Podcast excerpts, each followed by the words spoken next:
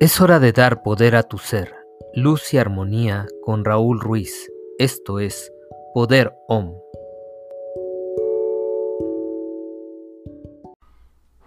Hola, ¿qué tal? Buenas noches. Estamos aquí en la Ciudad de México haciendo un podcast muy interesante con un invitado que la verdad este, les va a dejar mucha enseñanza porque tiene una trayectoria y una experiencia muy grande en la parte de la medicina. Y de hecho nuestro tema es la evolución de la medicina a través del tiempo. Y finalmente eh, aquí está platicando con el doctor. Ahorita se los presento y comentamos de que pues, la medicina va de la mano con el ser humano. Es más, primero fue el ser humano, después a través de, eh, pues de que el ser humano se enferma, vamos a llamarle así, yo no le manejo mucho así como la enfermedad, sino como un desequilibrio energético, pues se puede creando la medicina, ¿no? A través del tiempo. Él va a hablar un poco sobre esa evolución que ha tenido la medicina eh, en el ser humano. Y bueno, se los voy a presentar. Él es Marco Pedro Romero Flores, es médico egresado por la Universidad Autónoma de Metropolitana de Xochimilco, el plantel Xochimilco, y tiene una amplia trayectoria y experiencia en la administración de servicios y de salud pública desde hace 35 años, me comentaba, y actualmente supervisor médico en el Instituto de en el ISTE.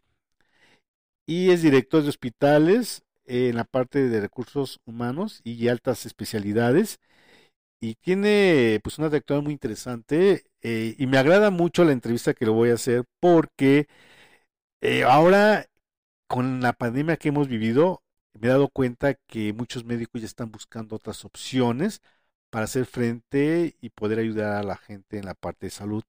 Bienvenido, mi estimado doctor Marcos Pedro Romero.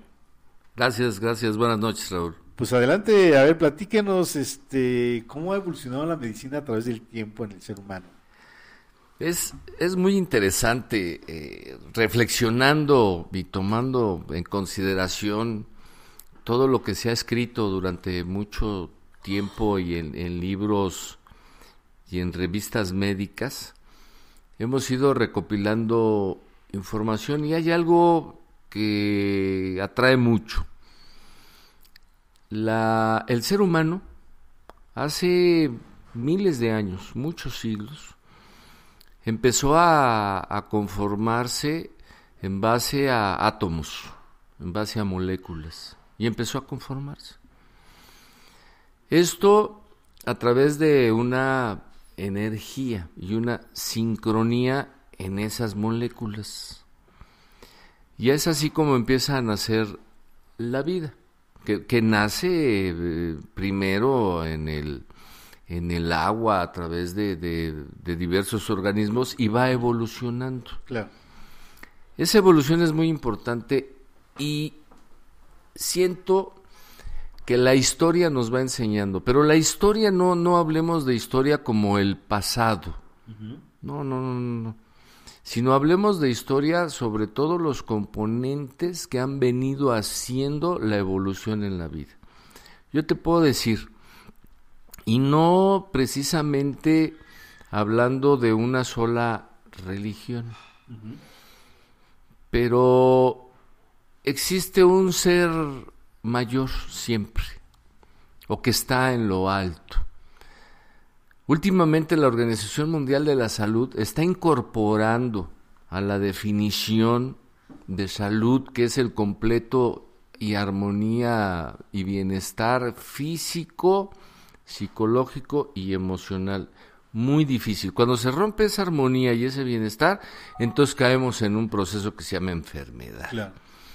Pero a ver, ha venido incorporando ahora ya lo espiritual.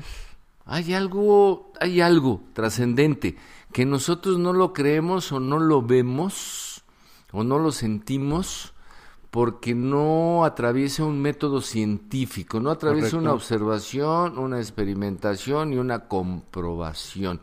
Y es repetitivo. Pero lo espiritual es, es algo maravilloso. Y, y, yo te, les puedo decir, que hace más de 2030 años, eh, ¿cómo, ¿cómo empieza realmente a curarse a las personas? ¿Cómo, ¿Cómo se empieza? ¿Cómo, ¿Cómo empieza esa medicina hace miles de años? ¿Cómo empieza? Yo creo que nadie se ha puesto a pensar en eso, pero empieza con la imposición de manos. Así empezó. En, ese entonces todavía no, no, no era muy posible y factible la, la herbolaria o este tipo de situaciones, pero em, empieza con la imposición de manos y con un dogma de fe, de creer. ¿no? Ayer yo oía, ¿cuál es la diferencia entre la fe y la razón? Qué difícil pregunta, ya se las dejo de tarea. Entonces, bueno, empieza la medicina a través de la imposición de manos.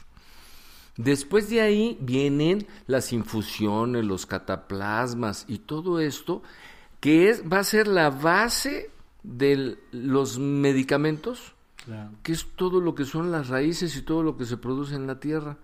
Ah, bueno, ahora ya hay moléculas este, que, que hacen en laboratorio, otro tipo de situaciones, pero la medicina empieza con este tipo de, de, de sustancias extraídas de la naturaleza, extraídas de la tierra. De ahí por eso también hay que honrar mucho a la madre tierra, porque la madre tierra es la que da, nos da el alimento, que muchos dicen el alimento es nuestra medicina, como también nos da la oportunidad de que a través de hierbas, de raíces, podamos encontrar un antídoto para alguna enfermedad, y que eso nos ayude pues a sanar esa parte que, que está, ¿no? Y yo, bueno, no tengo la experiencia de, de la medicina, no soy médico, pero yo creo que también mucho de, lo que ya se maneja a través del laboratorio, pues son fórmulas que también van llevadas a través de plantas, plantas que con la investigación, como usted dice atinadamente, eh, con el método científico, pues dan como resultado determinados medicamentos que ya después de pues una aplicación a un cierto número de personas, como ahorita las vacunas que, sea, que se están aplicando ya, que primero tuvieron que haber sido pues a personas que se prestaron para ello, así como también en la, en la, en la guerra mundial, en la segunda guerra mundial, después de, la, de que terminó, pues empezaron, empezó gente a prestarse para que fueran experimentos para laboratorios y de esa manera pues llegar ese método científico para que sean aplicadas las medicinas que ahora se conocen. ¿no? Entonces la verdad me parece interesante porque cuando un médico se abre a un mundo de donde dice, ok, soy médico, He trabajado 35 años en la medicina, pero estoy abierto a reconocer que hay algo también muy superior a mi capacidad como médico, porque a veces el médico tiene un limitante, ¿no? Donde dice, pues ya no sé, ya hasta aquí llegué y pues no sé cómo vaya a reaccionar mi paciente.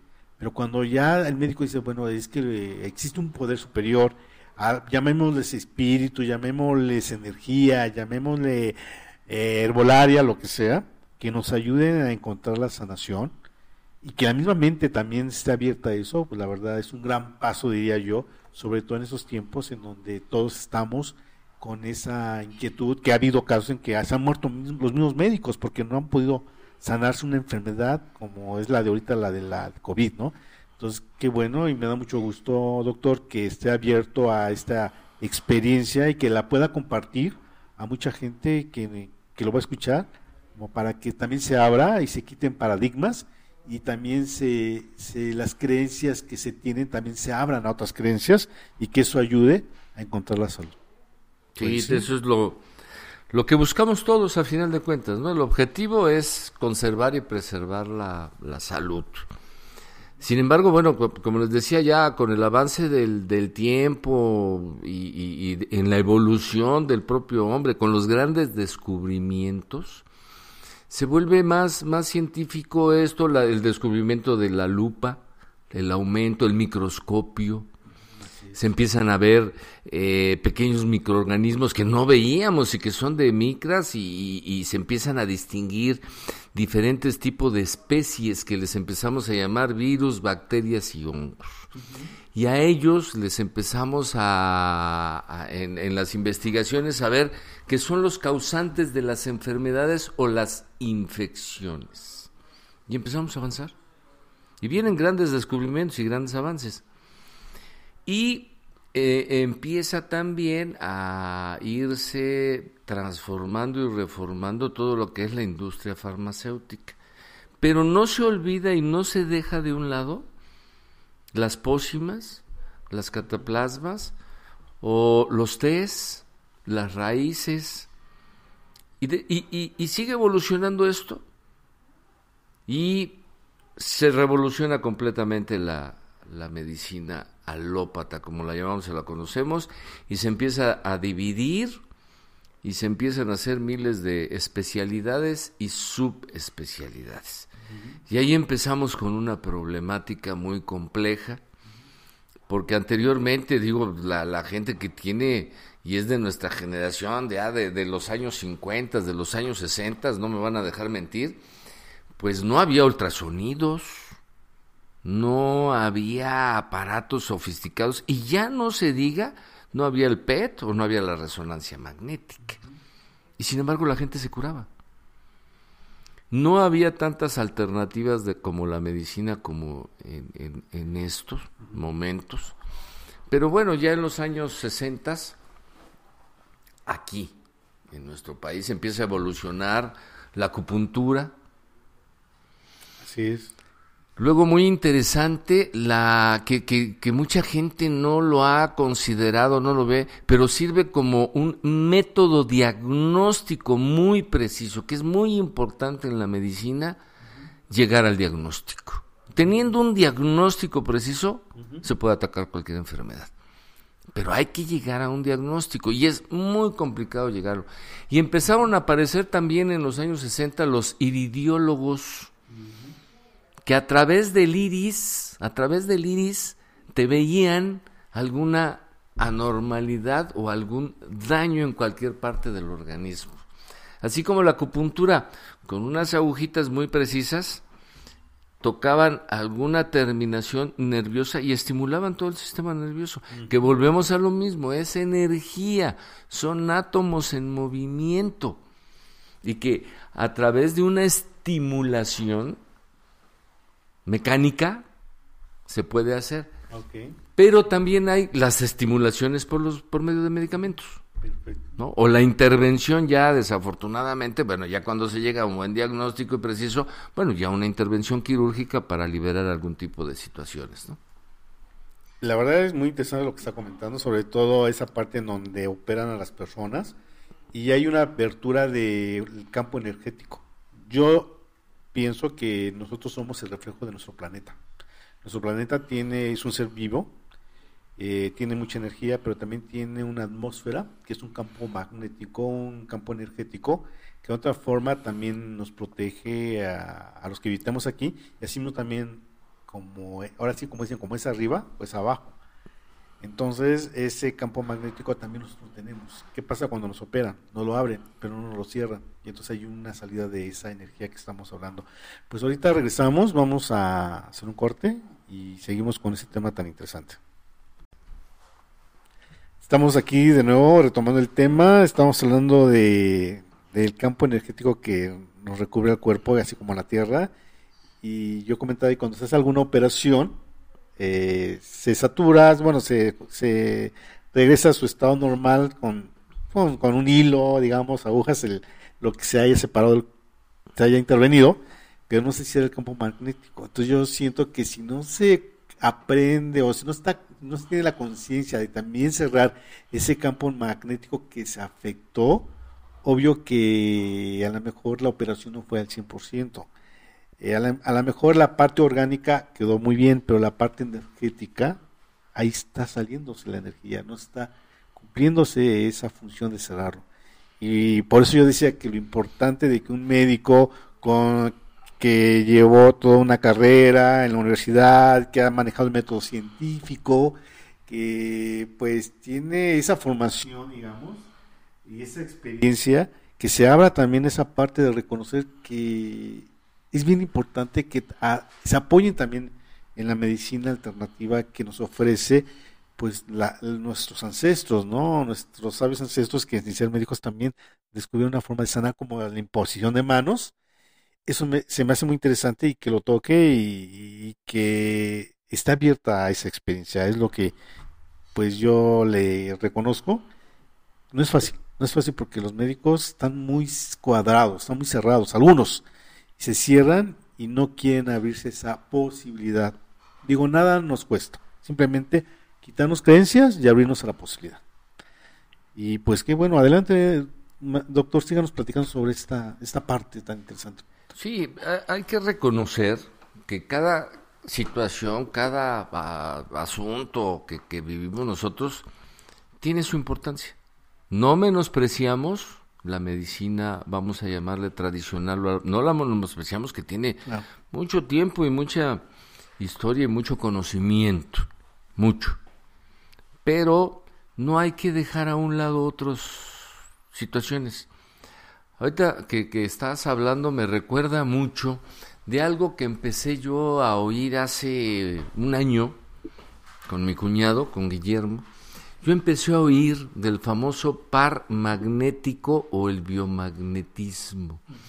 Y ahí empecé a leer que para fortuna de nosotros, del país, de México, el, el que inicia con esto es un doctor mexicano. inició hace, hace tiempo y con resultados buenos, no reconocidos con la medicina que llevamos, pero buenos, buenos resultados utilizando, y por eso es par biomagnético, par magnético, utilizando imanes con ciertas características, con ciertos, se miden los imanes en ohms o en qué Gauss, se En Gauss. Se miden en Gauss.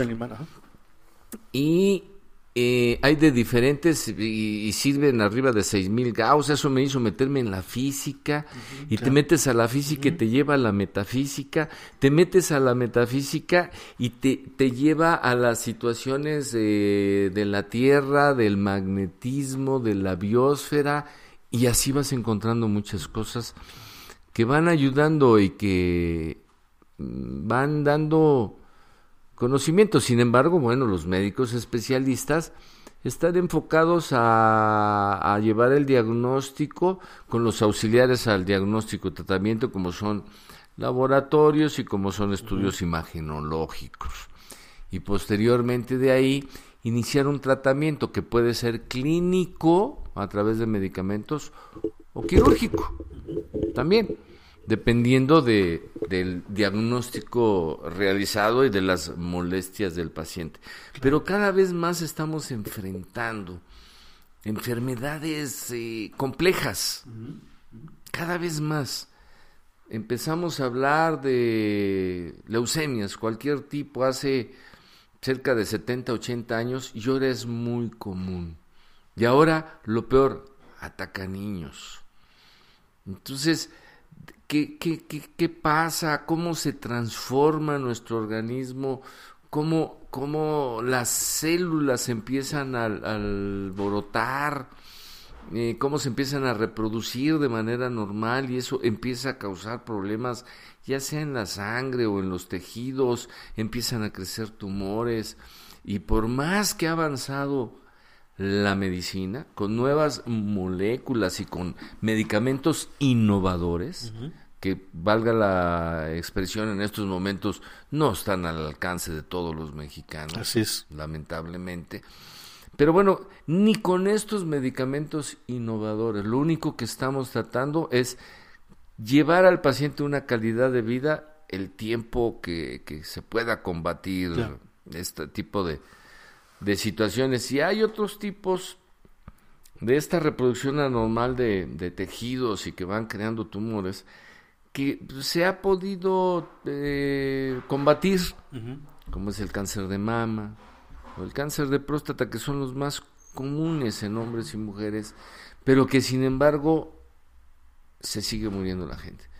Si se muere una mujer a los 20, 30, 40 años, si la expectativa de vida ahorita en el país son en las mujeres, en el sexo femenino de 79 años, entonces si una mujer se muere a los 30, 40, 50, 20, 15, pues nada más súmale cuánto falta para los 79, que es la expectativa de vida, y esa es la vida perdida de un ser humano en México. Entonces, eso no hay cómo explicarlo, no hay un sentimiento o una experiencia médica para eso. Ahorita a lo que a nosotros nos interesa es bueno ver qué tratamiento es el innovador, qué fases de experimentación han pasado, como el tipo las vacunas, y ver si ya lo podemos utilizar en el ser humano, aunque los costos no están al alcance de, yo podría decir, de un 70 a un 80% de la población. Y eso es lo más triste. ¿Por qué diferenciar la medicina? O sea, yo me he dedicado a la administración de los servicios de salud y a la medicina en salud pública. No, no vemos, lo que nosotros vemos es el concentrado de enfermedades en una población. Y ahí podemos nosotros entrar a estos términos que hace un año, año y medio, nos hemos aprendido todos y a, lo mejor estando repitiendo que son dos muy comunes, epidemia y pandemia. A ver, qué interesante punto acaba de decir. ¿Cuál es la diferencia entre uno y otro? Es de un concepto con el otro. ¿Cuándo es una epidemia y cuándo es una pandemia? Así es, pero hay un término anterior, hay un término anterior de la epidemia y la pandemia. Ahorita, ahorita, ahorita me acuerdo del, del, del, nombre, se me va. Este, este término primero, este término primero es una enfermedad que ataca a una localidad. Vamos a poner hace tiempo las enfermedades gastrointestinales. Entonces será exclusivamente de un lugar en específico, un área geográfica en específica, en donde todo el mundo le daba diarrea por alguna situación o el cólera famoso. Ay, al momento, al momento de que sale de esa área específica y ataca otros lugares de un mismo país, otros lugares de un mismo país, se llama epidemia, porque está atacando a muchos habitantes en un mismo país. Pero ya cuando sale del país y ataca a otros países, pues es la pandemia. Y, son principalmente enfermedades infectocontagiosas. Mm. Nos pasó en el 2000, ¿qué fue? 9 con, con la influenza. la, AH1N1. Nos pasó, fue de las primeras eh, eh, pandemias que, bueno, no, no afectó tanto afortunadamente al mundo, pero bueno, ahí pasó, no fue tan difícil el ataque de ese virus. Pero ahora un, virus que cambia de, del año 2009 para acá, 11 años después, que es de la misma familia del coronavirus, ahora nos pega este COVID, ¿no? O el SARS-CoV-2, como le llaman, que es una enfermedad que ataca las, las vías respiratorias o el síndrome respiratorio agudo. Entonces, eh, este tipo de, de pandemias y que atacaron a todo el mundo, ya lo atacó. No hay nadie que se escape hasta este hasta este momento. Es conforme no pudimos en su momento detener o obstruir el, paso de este virus. y, y, y, si hubiera sido entonces esa pandemia se vuelve una epidemia en nuestro país, porque le pega a todos los estados de la República. ¿no? Pero antes hay un término, ahorita me, me, me, acuerdo de del término que es exclusivamente, exclusivamente en, en, unas comunidades. Pero bueno, este tipo de, de, enfermedades pues nos ha puesto en jaque a toda la a, todo el organismo público, a todo el sector salud, a todos los investigadores, a toda la, a toda la ciencia porque no podemos luchar contra eso y lamentablemente pues en nuestro país ya casi 200 mil fallecimientos. Y ha habido médicos que recomiendan eh, eh, cuestiones alternativas en relación a, al menos no digamos, no, no, no eh, atender al, problema del, del COVID, ¿no? Sino de prever.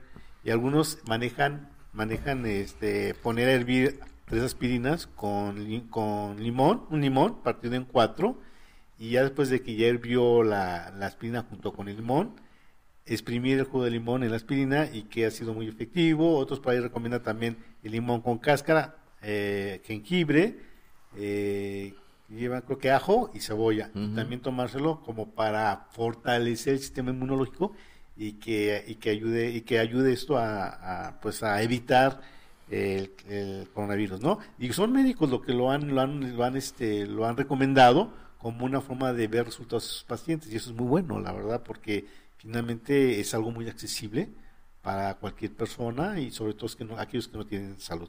¿Nos puede decir cuál es el otro término, doctor, que decía? Sí, ya. Eh, sé que empezaba con E. Ajá. Antes de la es epidemia, pandemia, pero el primero es la endemia. Endemia, ah, ok. Es una es una enfermedad que ataca un determinado grupo en un, en un área específica. Mientras no salga de ahí, ese padecimiento es endémico. ¿Pudiera ser endemia, el, dengue. El dengue, ah, el dengue. Es endémico, de Morelos o de Guerrero es endémico de ciertos lugares. No se vuelve epidemia porque no ataca todo el país. Porque está controlado. Y porque está controlado, ¿no? El dengue, Zika, chikungunya, esos ejemplos los tenemos ahí. El, el ébola, bueno, ya se ha vuelto una epidemia en, en, África, Ajá, ah, ¿no? En esos países, pues ya es epidémico. Mientras no salga de ahí, pues ahí seguirá como epidemia o endemia de esa zona de África, ¿no? Ok, entonces ahora estamos hablando de tres términos, la endemia, la epidemia y la pandemia. Así es, así es. Eso es. Eh, eh, entonces, bueno, la salud pública ve eso, ve la enfermedad en una comunidad completa y, trata de resolverla, ¿no? Eh, se ha hablado mucho, por ejemplo, en el estado de Veracruz, la zona de, de hacia el sur del estado, en el que por contaminación las mujeres tienen un índice elevado más de cáncer de mama. Sin embargo, bueno, no, no se han hecho los estudios correspondientes, ¿no? Es muy complicado, pero finalmente, bueno, es la, ahí son dentro de la parte del método científico, en donde determinando, viendo determinados comportamientos en seres humanos, un número determinado, van identificando qué es lo que está generando en determinado punto, por ejemplo, en este caso, cánceres en determinado en a determinada edad, con características especiales de la mujer, y eso es el estudio que llamamos método científico, que es muy importante, digo, sobre todo para, para que se pueda atacar una enfermedad que se va extendiendo, ¿no? Ya, si se encuentra algo adicional que puede ayudar a contrarrestar el cáncer, pues sería fabuloso, sería ahora sí un milagro y una bendición de nuestra naturaleza. Pues vamos también a otro corte y regresamos. Estamos aquí de regreso con el doctor Marco Pedro Romero Flores. Estamos aquí tocando un tema muy interesante que es la medicina y el ser humano, su evolución de la medicina a través del tiempo. Y nos estaba aclarando tres conceptos que es la endemia, la epidemia y la pandemia. Me parece muy interesante que la gente lo sepa, porque finalmente muchos hablamos de una enfermedad, pero no sabemos qué es una endemia, no sabemos distinguir los conceptos tan importantes eh, y sobre todo, digo, a nivel médico, pues se tiene que saber para saber cómo se va a atacar una enfermedad que ya se volvió endemia, epidemia o pandemia. En, ese, en eso estábamos. Y pues adelante, doctor, síganos aquí este, comentando sobre tan importante tema. No, es, es apasionante, es apasionante el, el, estar midiendo, el ver los indicadores de enfermedades, cómo se va comportando en el, en el país, que ahorita bueno, hablamos de México, pero también cómo se va comportando en el mundo. Es a través de semanas epidemiológicas. Hay 52 semanas y cada semana, a través de una plataforma en la Secretaría de Salud, se van registrando las enfermedades. Entonces podemos saber por semana si suben, si bajan, si se mantienen o cómo va cierto tipo de enfermedades que son infectocontagiosas para ir tomando las acciones adecuadas en esas zonas, en esos espacios y evitar que una endemia, que una enfermedad específica en un área se nos salga de control, se nos vuelva una epidemia y después una pandemia. Claro. Que eh, fue lo que lamentablemente pasó ahí en, en Wuhan, en China, que probablemente no reportaron a tiempo o desconocían las manifestaciones clínicas de esta enfermedad. Poco a poco lo hemos ido viendo. Ahora, hablando de esto, y tú tocaste algo muy, muy importante que me llamó mucho la atención, los protocolos para el manejo del SARS-CoV-2, para el manejo de, de ese microorganismo, de ese virus, que causa la enfermedad llamada COVID-19. los protocolos. Primero en todo el mundo, bueno, empezamos dando tumbos y empezamos viendo que, bueno, se podía manejar con un antibiótico, con un antiinflamatorio, eh, que, que, fuera del tipo de los este, antiinflamatorios no esteroides. Luego vimos los esteroides. Luego empezamos a ver muchas cosas y por ahí brincó y, que se utiliza mucho la famosa ivermectina, ¿no? O, el tratamiento este para los ojos. Para los sí, para la pediculosis, ¿no? bueno, ese es sí, para, ordinario. sí. Pero fíjate cómo, cómo empezamos a, a, ver eso. Y ahora ya vemos algunos antirretrovirales, otro, el Renelsvir, que se ha autorizado, que ya puede eh, ver la dexametasona, o sea, varios medicamentos que estuvimos ahí dándole hasta que se ya se llegó a un protocolo, más el apoyo de, del oxígeno de alto flujo y que lo que se quería evitar era la intubación en los pacientes, porque se tiene la idea o la mentalidad que el paciente que se intuba moría o era muy agresivo. Entonces, ha venido eh, eh, avanzando esto. Luego, la gran, la gran discusión mundial que no han llegado a una decisión, a una solución, si el dióxido de cloro es bueno o no. Un tema ahí muy debatido eso.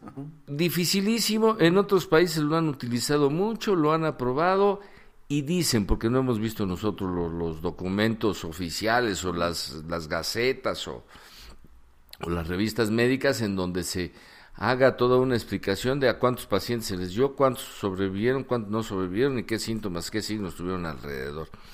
Pero bueno, fue discutidísimo. Pero tú mencionabas algo que eh, hay que aunque seamos como médicos y mandemos medicamentos, no hay que dejar, no hay que dejar a un lado la acción de los cítricos, guayaba, limón, naranja. Y hablamos que esto está atacando a un sistema inmunológico y que eso ayuda al sistema inmunológico. Y lo mejor es lo natural. Claro. Porque, ¿qué vamos a mandar nosotros como redoxón? Multivitamínicos. No, no, no, no. O sea, tome lo natural de, de, lo fresco, de la fruta, del, del campo. y, y, eso, pues, también volvemos otra vez a lo mismo, al, al, famoso método científico. Si no lo vemos, lo experimentamos, lo apuntamos, lo escribimos, arrastramos el lápiz y damos resultados, no se cree. Claro, claro. O no es válido, ¿no? Para la comunidad científica. Claro. Pero probablemente eh, si hubiéramos llevado una vida con, con, esta alimentación, no ahorita porque nos pegó la pandemia, sino siempre, cuando nos tomamos un jugo de naranja, ya es muy difícil. No, es Coca-Cola.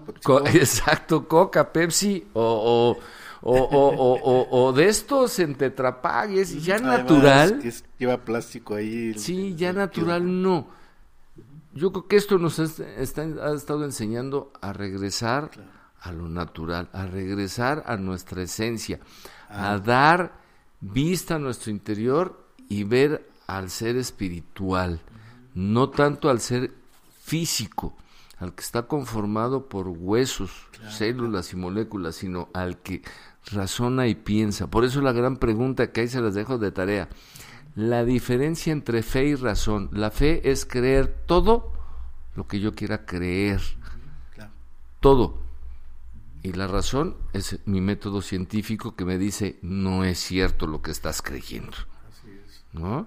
La fe es ciega, es incondicional, es en lo que uno cree, es en lo que uno se forma, es en lo que uno le gusta.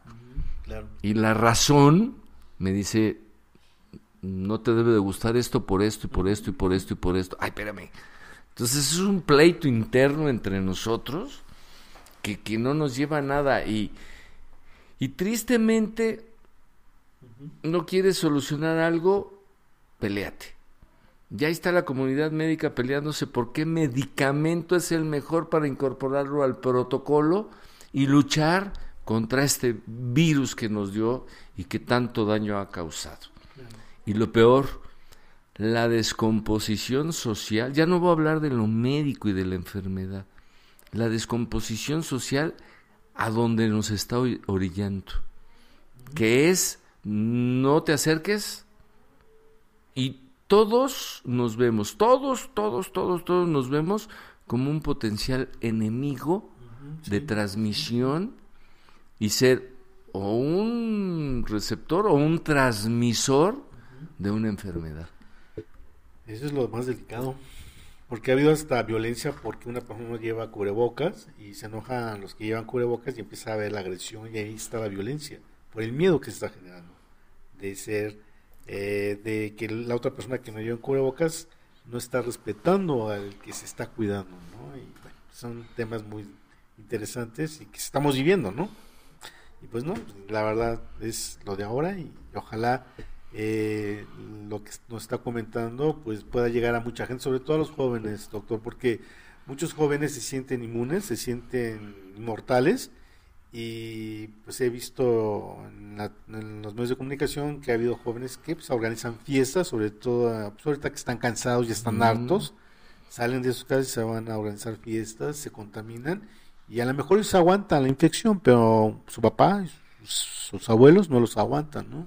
Y esa es la parte que estamos viviendo. Yo creo que ojalá y usted pueda a través de este medio mandarle un mensaje a los jóvenes para que hagan conciencia de que nos tenemos que cuidar todos y de esa forma pues evitar que esta pues que esta pandemia se pueda seguir extendiendo porque también escuché que ya en Europa se está hablando de una tercera ola y ya están tomando medidas, entonces no es un juego, no es un juego y México creo que la gente, la población no lo está tomando en cuenta y pues sí me gustaría que les mandaran ustedes un mensaje a los jóvenes sobre todo para que hagan conciencia sobre esta enfermedad.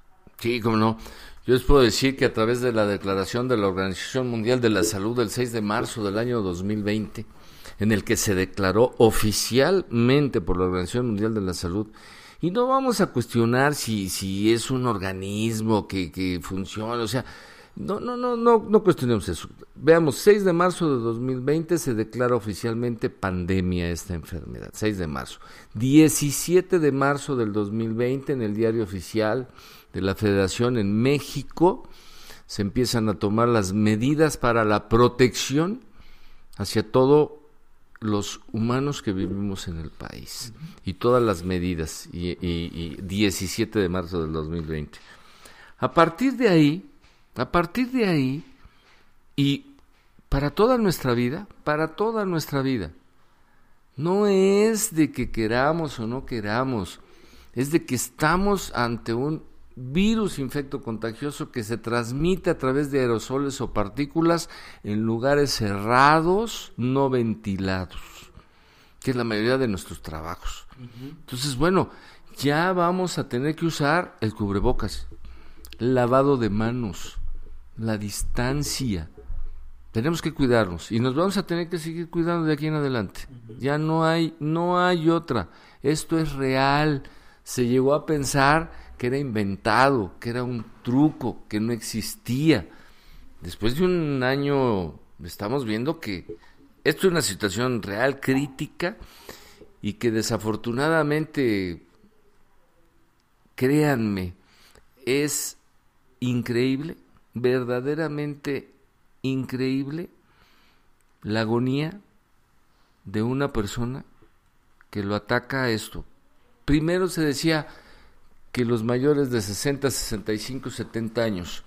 Ahora estamos hablando pacientes de 30, 35, 40 años que también están siendo afectados, que tienen como comorbilidades, que, que tienen de deficiencia en el sistema inmunológico, lo que sea, pero es un ser humano. Claro.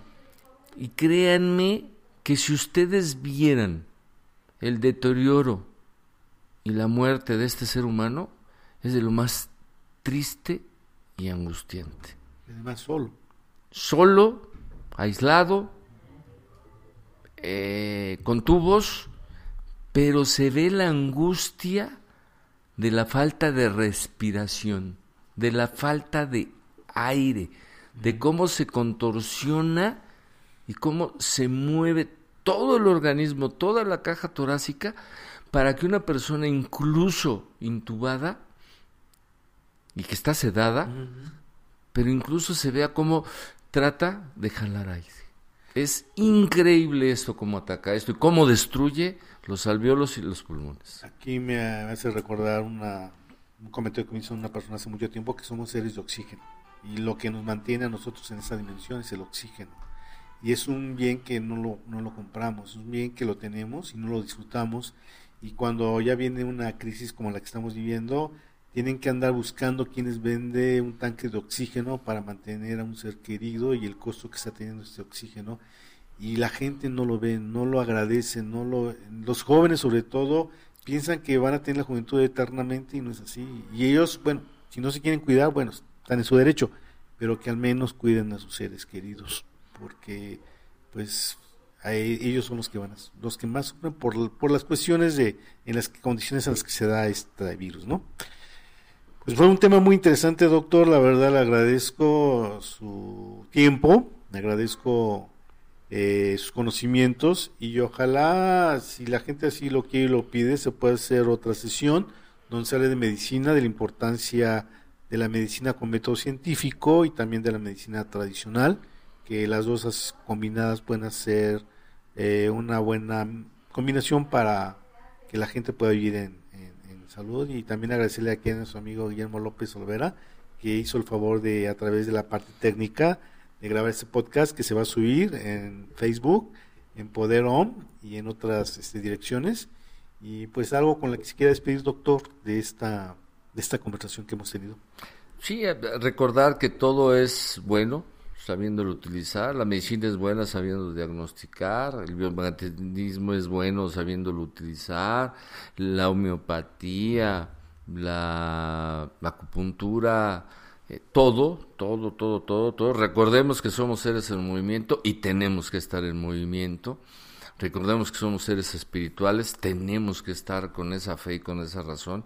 Y también recordemos que en esta pandemia, en este año ya que llevamos, a partir de que el 6 de marzo lo declaró la OMS como, como una pandemia. Recordemos que no es la salvación la vacuna.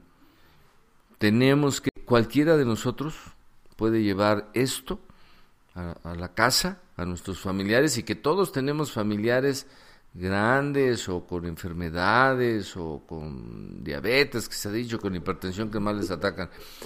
Cuídate, cuídense, y con eso nos vamos a cuidar entre todos. Yo creo que es lo más importante de esto. Gracias, buenas noches.